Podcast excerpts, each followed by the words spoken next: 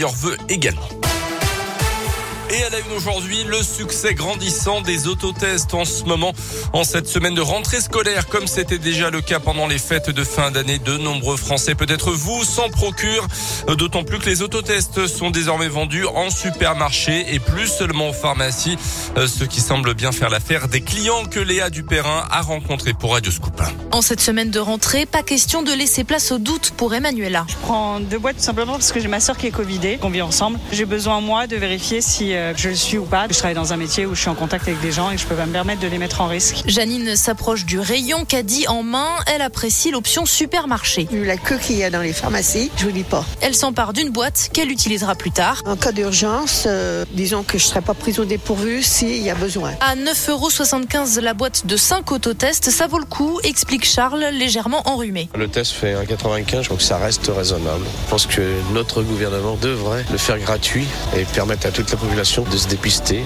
Mais bon, après on rentre dans la politique. En ces premiers jours, ce n'est pas la cohue dans le rayon, mais les clients sont là, explique Sylvain Dalmet, directeur du magasin. La demande est là. Par contre, c'est un flux qui est régulier. Hein. On le voit bien, les gens ne se ruent pas dessus. À noter qu'il est possible d'acheter au maximum 5 boîtes pour éviter les abus. Des autotests vendus à prix coûtant, ce qui veut dire que l'enseigne ne fait aucun bénéfice sur leur vente.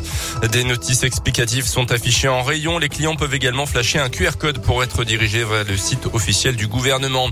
Dans ce contexte, à noter la suspension surprise de l'examen du projet de loi sur le pass vaccinal à l'Assemblée nationale la nuit dernière. Les députés de l'opposition ont tout simplement refusé de siéger après minuit, ce qui a retardé l'adoption du texte de plusieurs heures.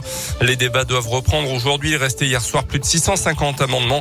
En théorie, le projet de loi de transformant donc le pass sanitaire en passe vaccinal doit arriver au Sénat demain, entrée en vigueur mi-janvier.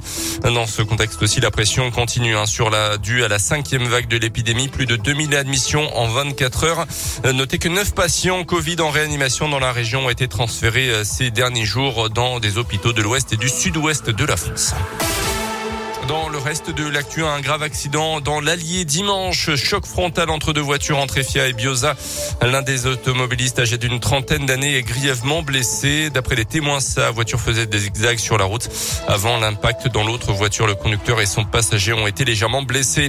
La fréquentation des stations de ski satisfaisante au cours des deux semaines de vacances en dépit d'un contexte compliqué ont indiqué hier les professionnels du secteur. Un taux d'occupation qui s'établit à 74% contre 80 4% lors de la même période en 2019-2020 selon les données d'un cabinet spécialisé. L'absence d'une grande partie de la clientèle britannique bannie du territoire français pour cause de flambée épidémique représente une perte importante notamment pour les stations en altitude.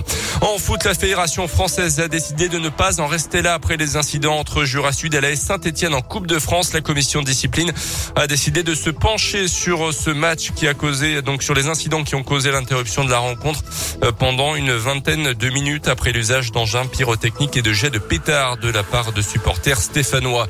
Sur le terrain, la démonstration de force du PSG à Vannes hier soir en 16e de finale. 4-0 triplé d'Mbappé suite et fin de ces 16e de finale aujourd'hui avec un derby entre Lens et Lille à 21h.